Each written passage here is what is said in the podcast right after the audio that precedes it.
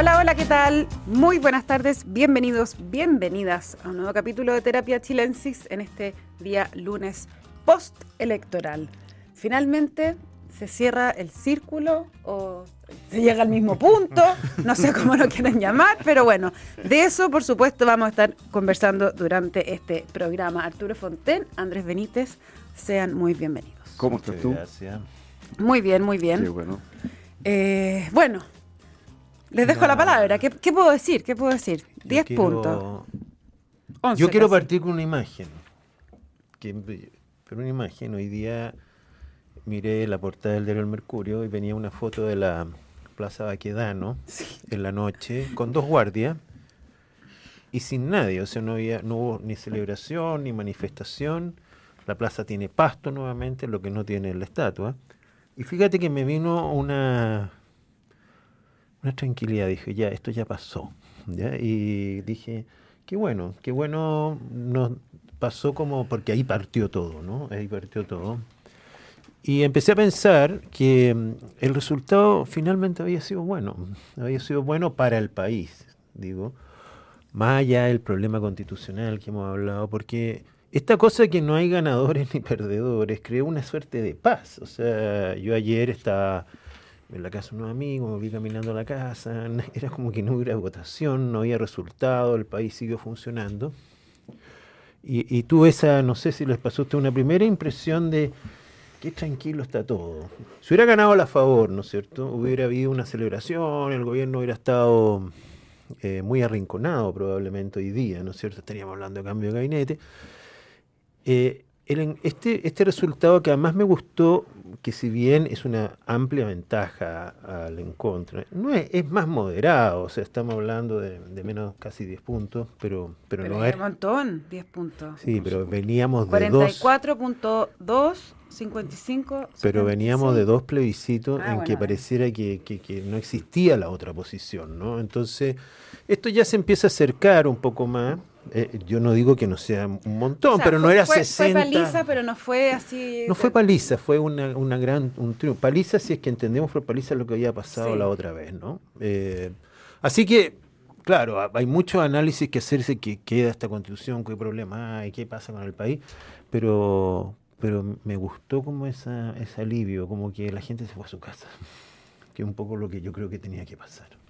No sé si... Sí, eso pasó. Ahora, mi visión es más negativa. eh, por, para el futuro, digamos. O A sea, yo, veo el futuro bastante oscuro, la verdad. Eh, lo curioso es que lo que uno está viendo eh, es que si hubiese habido una constitución más consensuada, con un arco más amplio, se habría podido apoya- a- aprobar. Y es posible que eso hu- hubiera ocurrido y eso hubiera sido mejor. Porque sin duda tener una constitución nacida en democracia es mejor que seguir con este problema que simplemente se ha chuteado, se ha postergado. Dos años, dicen, pero el tema está postergado. Yo no creo que el tema haya desaparecido, ya sea vía Congreso o una otra parte, digamos, la cosa va a volver. El tema constitucional va a seguir, porque el problema existe. El problema de Chile no es un problema de falta de voluntad para hacer las cosas, es que realmente conseguir los acuerdos se Bueno, demuestra pero imposible. Es una falta de voluntad para hacer los acuerdos y conseguir la reforma necesaria. Claro, pero cuando tú tienes 22 o quizás 23 partidos como tener ahora, eh, poner de acuerdo, lograr armar esa mayoría es virtualmente imposible. Entonces es muy difícil gobernar el país como está. Y ese problema se mantiene. Pero lo más curioso, a mi juicio, es que si uno mira las encuestas, por ejemplo, que estuvieron más cerca del resultado como la Academ, y uno mira la historia hacia atrás, uno se da cuenta que la gente estaba rechazando desde el primer minuto. O sea, en marzo 26, 44 estaba ya en contra y solamente 34 a favor y un 22% de indeciso. O sea, ya habían 10 O puntos. sea, ya había de punto lo mismo que hay hoy. Ya antes que hubiera cualquier texto, antes que hubiesen sido elegidos los consejeros, cuando aparece la comisión experta, lo mismo, se mantiene enorme eh, rechazo. Eh, 45, 34, más o menos hay en eso, de 46, 34, 48, 28, 22 de junio. O sea, antes que se elijan los consejeros ya estábamos con un país que estaba absolutamente en contra. Y eso no cambió, excepto una semana, la semana de las elecciones, me parece que fue, eh, hubo una semanita donde hubo un Que pequeño proceso. Pero el resto del tiempo estuvo consistentemente. Pero ¿cuál es la hipótesis? contra, la conclusión de eso? La conclusión es que este es un repudio general a la política, a la clase política en su conjunto. Pero espérate, de lo que tú dices es que y eso lo cualquier constitución que se hubiera hecho hubiera sido rechazada o es muy parte probable. con una base o sea, muy negativa. Digamos, existe la posibilidad que si hubiera habido un arco más amplio, hay que pensar que el arco que estuvo por el a favor incluyó desde los principales líderes del rechazo de centro izquierda la otra vez, como el Partido Cristian Banqui, Jiménez Rincón, etcétera, hasta la derecha republicana. Eh, ese fue el arco. Y el arco contrario abarcó, digamos, desde el partido, el PPD, digamos, hasta los comunistas, más la derecha, la extrema derecha que estuvo también en contra. Bueno, eh, supongamos que hubiera sido factible un acuerdo de todos estos grupos que se hubiera podido producir.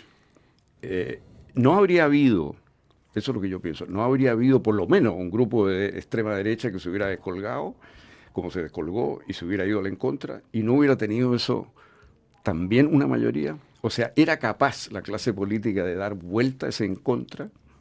Esa es la pregunta. Yo creo que era muy difícil, eh, porque el problema semántico del en contra eh, era muy difícil de, darle vuelta. O sea, la gente, por ejemplo, una encuesta del 10 de noviembre, cuando le preguntaban espontáneamente a qué palabras se le viene a la cabeza cuando piensa en el plebiscito de diciembre, rechazo, incertidumbre. O sea, y después, la misma pregunta, 20 días después, en contra. O sea, asimilar el rechazo al, al, en contra era muy es, una, es un paso bastante lógico. Es una cosa, sí, puede ser, pero eh, siguiendo lo tuyo, lo que me parece es que en todas las elecciones que han involucrado este, este ciclo, em, las fuerzas se alinean de una manera mayoritariamente en torno a una idea independientemente de los partidos. ¿no? Ninguno se puede explicar por la centro derecha ni por la centro izquierda.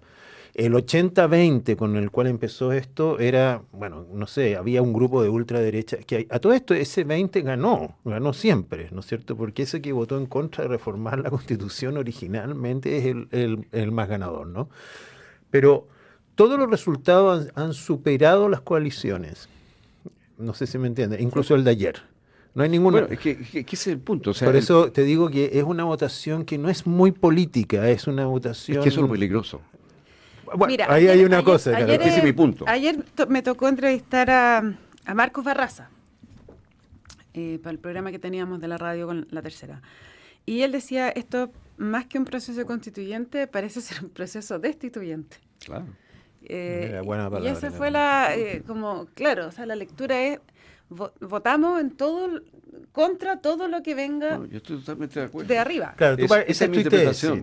y esa es mi inquietud. Y que en este momento se abre un espacio. Se pudo haber dado que ese era el inicio, es muy interesante lo que tú planteas, partimos, partimos abajo, partimos, con un rechazo a cualquier proceso. en ese momento apareció la comisión de los expertos, no cambió nada, fue todo el tiempo en contra, en contra, en contra de la mayoría. Claro, porque hay una teoría, por ejemplo, si la propuesta de los expertos se hubiera validado, simplemente eso, tampoco se asegura que lo hubieran aprobado, dado como venía todo esto. Habría que haber convencido a esa masa de gente y habría que haber sido capaz de refutar al grupo que se habría descolgado de ese acuerdo. Y sabemos que un grupo se habría descolgado de todas maneras, que es el grupo a la derecha republicana. La, ellos, fueron críticos desde el primer momento. o sea, habría, entonces, es posible que eso hubiera ocurrido. Yo no digo que sea imposible, obviamente pudo haber ocurrido ese escenario, pero digamos que era un escenario bien difícil, de, era una apuesta de alto riesgo. Y, si tú miras los números, en realidad, eh, siempre usando la academia como criterio, eh, más bien, más bien el a favor tiende a subir, tiende a acercarse. ¿ah? Pero en definitiva los indecisos se reparten de tal manera que eh, al final es como que es como el resultado mismo que había desde la medición del 29 de marzo. Claro, no cambió nada. Oye, ¿cómo interpretas tú lo de el faro de la UDD eh, de la Universidad del Desarrollo que habla o que muestra más bien que ganó el a favor en los sectores más pobres y, por no poco porcentaje. Tú tenías los datos ahí, José. Eh, mira, hay, cuando se desagrega esto por estrato socioeconómico, el, el en contra gana en el sector alto y en el sector medio alto. hay un empate en el sector medio bajo, pero hay un gran triunfo de la favor en el sector eh, más de ingresos bajos. Eh, eso, eso significa, bueno, algo significa, no logro, no logro entender qué, pero, pero de alguna manera es me sorprendieron esas cifras, no sé si usted... Yo no lo leí, la verdad, entero. Sí, yo lo, vi, no, puede ser, pero, pero en todo caso las, las, comunas populares, digamos, la Pintana, digamos, los espejos, qué sé yo, el triunfo del en contra fue decisivo. En Santiago, sí, en Santiago, el sector, el sector, eh, Santiago es muy en contra, pero, pero el, resto...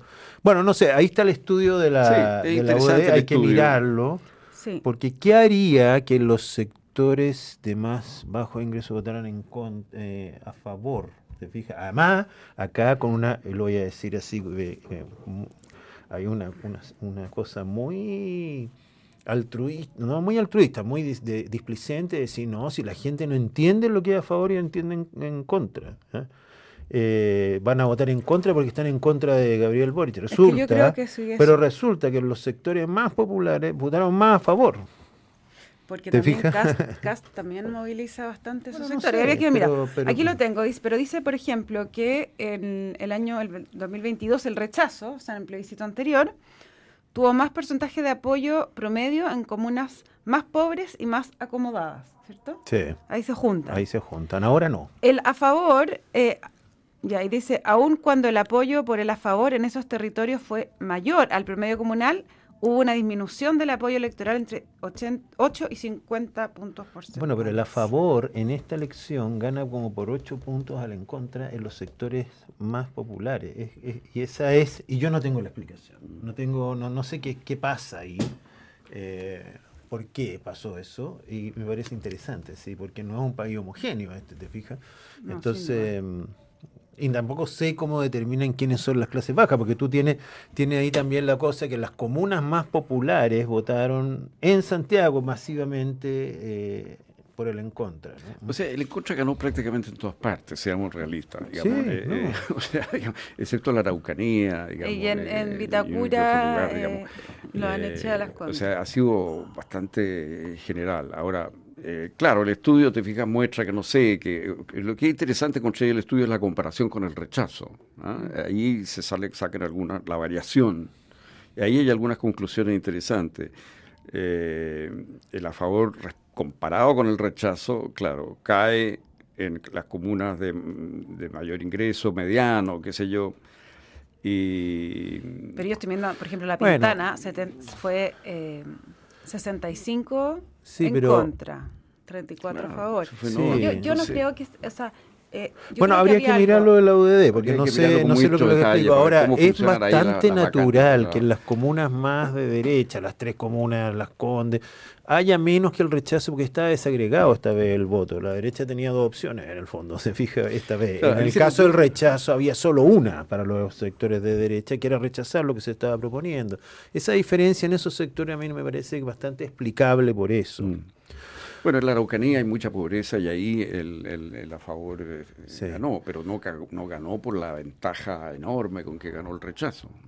Oye, mirando hoy, eh, una cosa es, bueno, cómo quedamos, se acabó esto. Mm. Eh, y si es que se acabó. Y que si es que es, bueno, pero se va a acabar por un rato. No vamos a hablar de esto. Espero que esta sea la última vez que hablemos de la Constitución en este programa, hasta que se abra otra cosa, no sé qué es. Pero sí me parece que intentar volver a foja cera es un error, lo digo para el gobierno. ¿El gobierno cuál es la estrategia de ellos? Más allá de, ser muy cautos en, torno a los resultados, ¿no es cierto?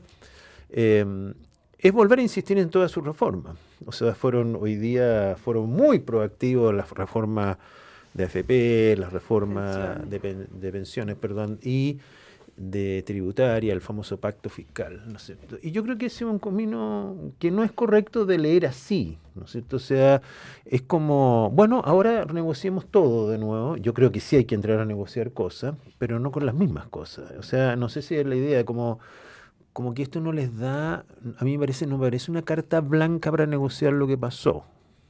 Como que el gobierno se sienta ahora con más votos que antes. O sea, el gobierno estuvo a punto de desaparecer y evitó eso pero no sé si tiene una fuerza como para llegar con una reforma como la de pensiones, que está totalmente en su punto mínimo, ¿te fijas?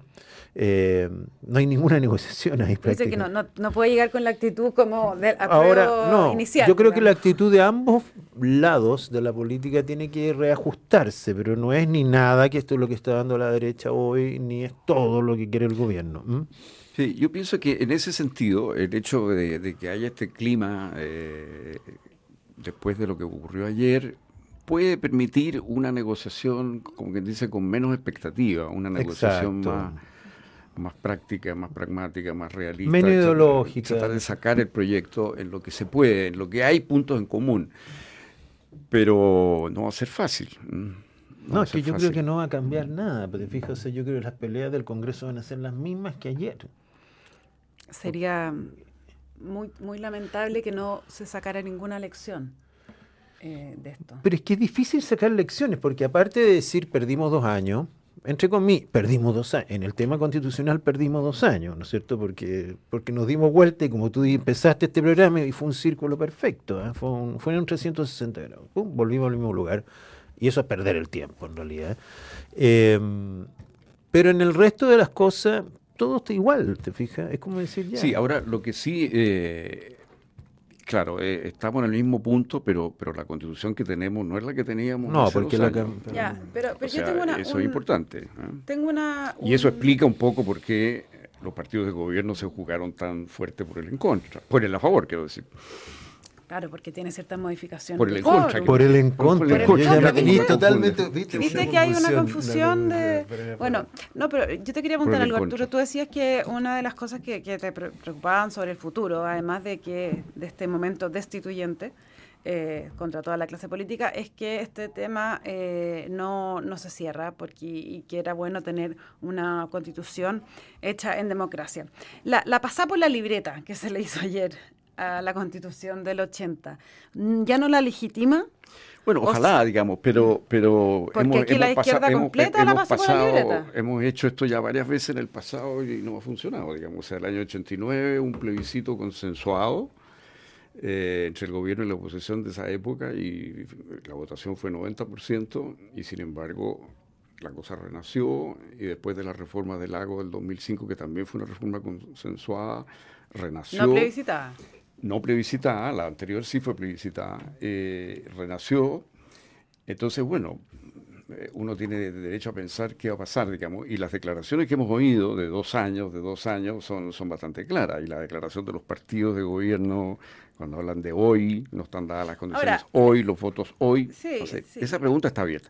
Pero más allá de eso, el, problema de fondo que enfrentamos en este momento es que se empiezan a dar las condiciones para una situación tipo Bukele, digamos. Es, eso es lo que yo veo como, como, peligro mayor para, para Chile ¿Por qué eso? largo plazo. Porque este es un, no cabe duda de que la, los dos fracasos constitucionales son un fracaso muy fuerte de todo el espectro político, si tú sumas y restas, digamos, ¿no? Entonces, el espectro político entero intentó canalizar el malestar a través de una reforma constitucional. La gente se decepcionó de ese camino después del primer esfuerzo, después, del primer intento, ya nunca más volvió a creer en, el proyecto constitucional. Y bueno, el país está estancado económicamente y estamos en una sociedad de impunidad. O sea, estamos en una sociedad con una delincuencia absolutamente desatada en todos los niveles. La gente está con miedo. O sea, es una sociedad que está bajo mucha presión.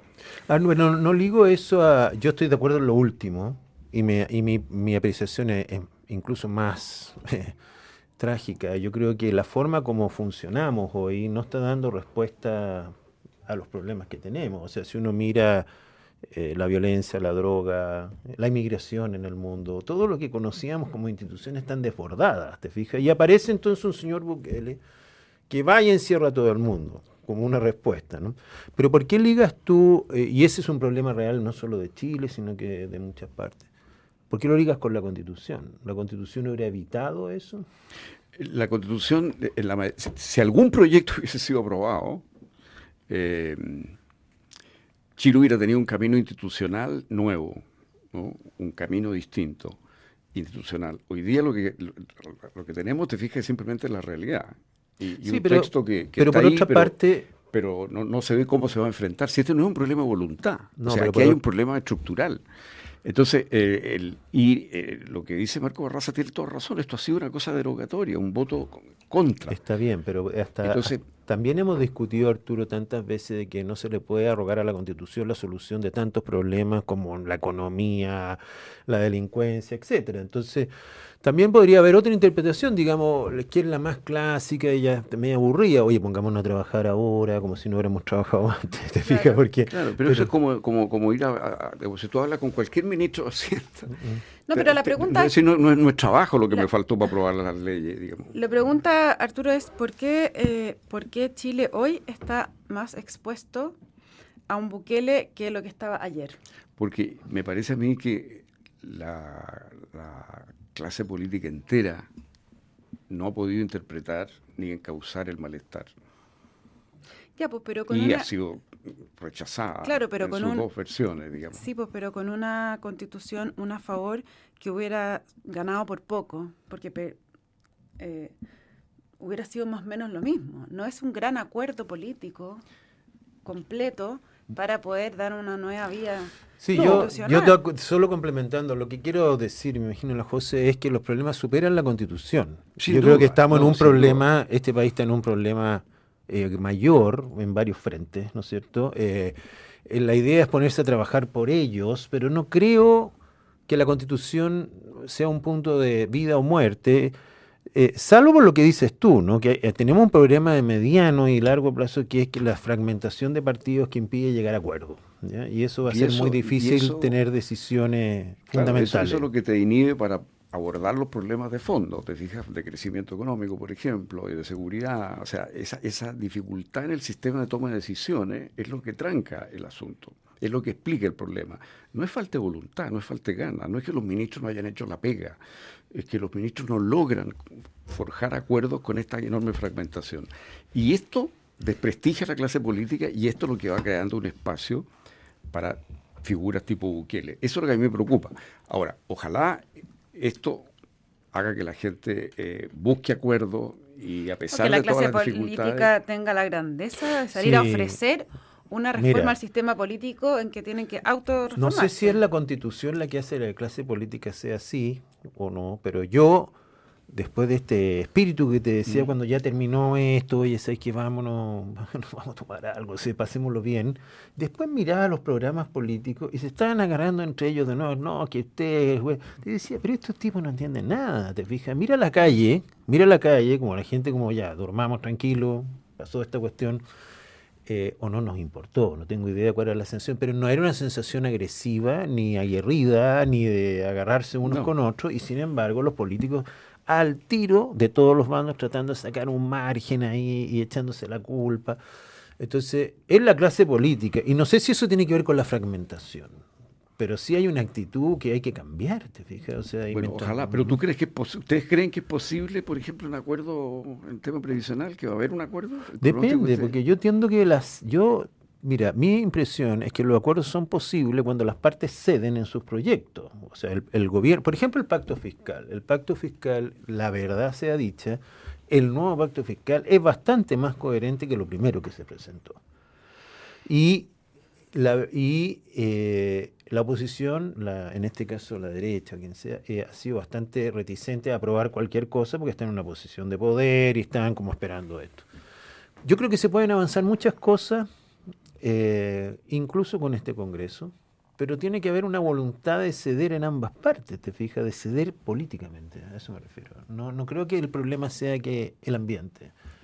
Pero ya se están viendo como yo sé, ingresaron una propuesta de reforma, o sea, indicaciones de la reforma previsional. Hoy día eso es una señal también de eh, querer establecer algo. Eh, dice que el 2% al ahorro individual, sí, el 3% al seguro social y un 1% fortalecer el empleo formal de las mujeres. Esas son las indicaciones que se mandaron. ¿Cuáles son? Perdón, ¿qué dijiste? Un... Sobre el 6%, un 1% va a fortalecer el empleo formal de mujeres, a la cuna y etcétera. 2% a tu cuenta de ahorro individual. ¿Y 3? Y 3% al seguro social. Ya eso no va a pasar jamás. Porque en el fondo son cuatro puntos que no van a ninguna parte. O sea, que van aparte, pero no, No, a tu pero cuenta que la individual. gente quiere que vayan a su cuenta individual. Por eso. Entonces, por eso, eso es una propuesta, porque lo de la mujer es que sacar un conejo bajo el del sombrero, un conejo del sombrero, nomás, porque es, es ponerle otro nombre a la solidaridad, ¿no?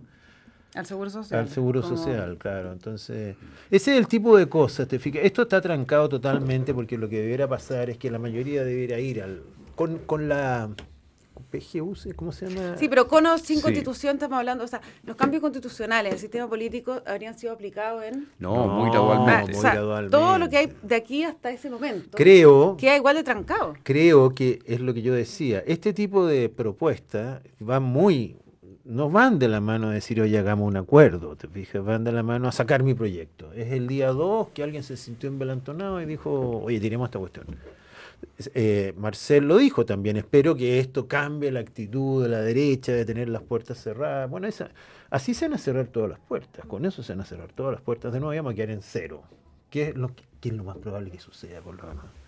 Lamentablemente. O sea, ¿tú crees que, que va a pasar estos dos años sin reforma fiscal, digamos, tributaria? Bueno, ahí, ahí hay un juego, hay un juego peligroso, porque la derecha sabe, hoy la derecha va a ser gobierno en dos años más, ¿no? Eso es lo más probable, así están todas las cartas jugadas, salvo que cambie esto. Y, y cerrarse a todo cambio y asumirlos ellos después es un enredo. O sea, para la derecha también hay un incentivo a sacar un par de reformas que no sean, que, que no tengan a la oposición, que no, que no tengan a la izquierda de oposición después fregando por ellas, ¿te fijas? Tenemos Incierto elecciones. panorama. Incierto ¿Qué panorama. elecciones tenemos? Alcaldes, po, municipales. Y gobernadores. Próximo año, gobernadores. Luego parlamentarias. Entonces vamos a entrar en, en el- periodo ¿Usted electoral creyó que se iba a salvar de la urna? Pues no. No, pero queda un año y esa elección es muy importante. Las de alcaldes siempre han dicho que predicen después las Claro. de... No se Bueno, sabe. ojalá haya un clima de acuerdo y entendimiento y se llegue a algunos avances. Andrés Benítez, Arturo Fonten, muchas gracias por este programa. Les cuento que la transformación digital de tu empresa nunca estuvo en mejores manos. En Sonda desarrollan tecnologías que transforman tu negocio y tu vida, innovando e integrando soluciones que potencian y agilizan tus operaciones. Descubre más en sonda.com. Sonda Make It Easy, que es en Radio Duna, porque a continuación información privilegiada al cierre y luego sintonía crónica debut junto a Bárbara Espejo y Francisco Aravena. Que estén todas y todas todas y todas y todos muy bien y nos encontramos mañana con más terapia. Buenas noches. Muy buenas noches. Buenas noches.